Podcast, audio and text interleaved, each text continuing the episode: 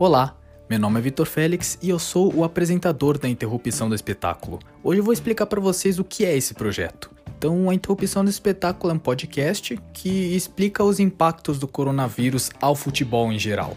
Os episódios e as entrevistas foram feitas durante a pandemia, né, o isolamento, no decorrer dos fatos e de tudo que aconteceu nos últimos meses, desde a paralisação das competições europeias, dos campeonatos aqui no Brasil e até o retorno do futebol no país. O nome se refere ao futebol como um espetáculo, um entretenimento que faz parte da rotina dos brasileiros. E por cerca de três meses esse espetáculo foi interrompido, e é justamente isso que o podcast quer analisar, né?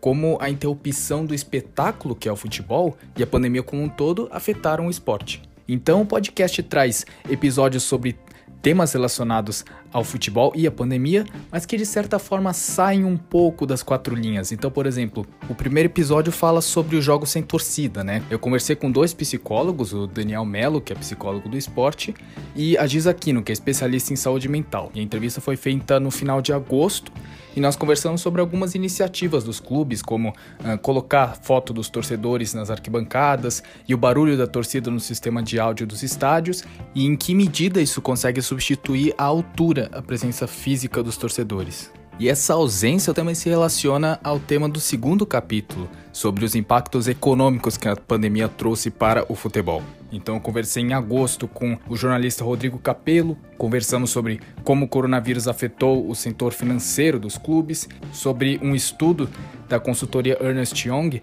que previa uma retração de quase 2 bilhões de reais e um retrocesso de 4 anos. Então ele falou sobre como foram feitos esses cálculos, né?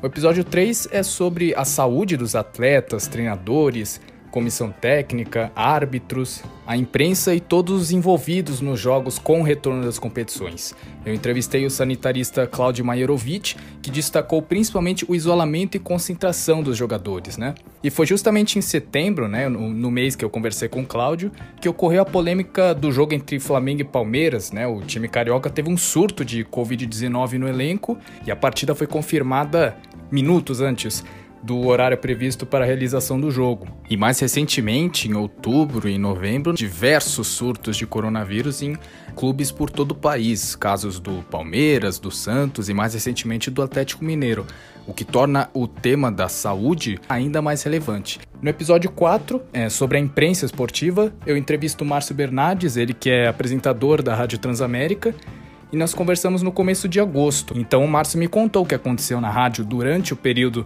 de paralisação de jogos e como foi esse retorno, o que mudou no cotidiano, como é trabalhar de casa, né, o home office, e como a pandemia afetou o jornalismo esportivo em geral. E por fim, o quinto e último episódio fala sobre as torcidas organizadas durante a pandemia. No final de setembro, eu entrevistei o André Guerra, que é presidente da Mancha Verde, e o Vinícius Lúcio, assessor de imprensa da Gaviões da Fiel.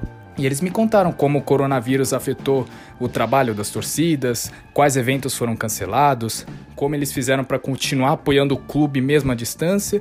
E é interessante saber o que sentem esses membros de torcidas organizadas, porque eles estão acostumados a ir aos jogos de seus times do coração em qualquer lugar do mundo, né, no estádio, acompanhar bem de perto, e agora eles só conseguem acompanhar pela televisão mesmo. Em resumo, esse é o projeto. Eu espero muito que vocês gostem. Um grande abraço.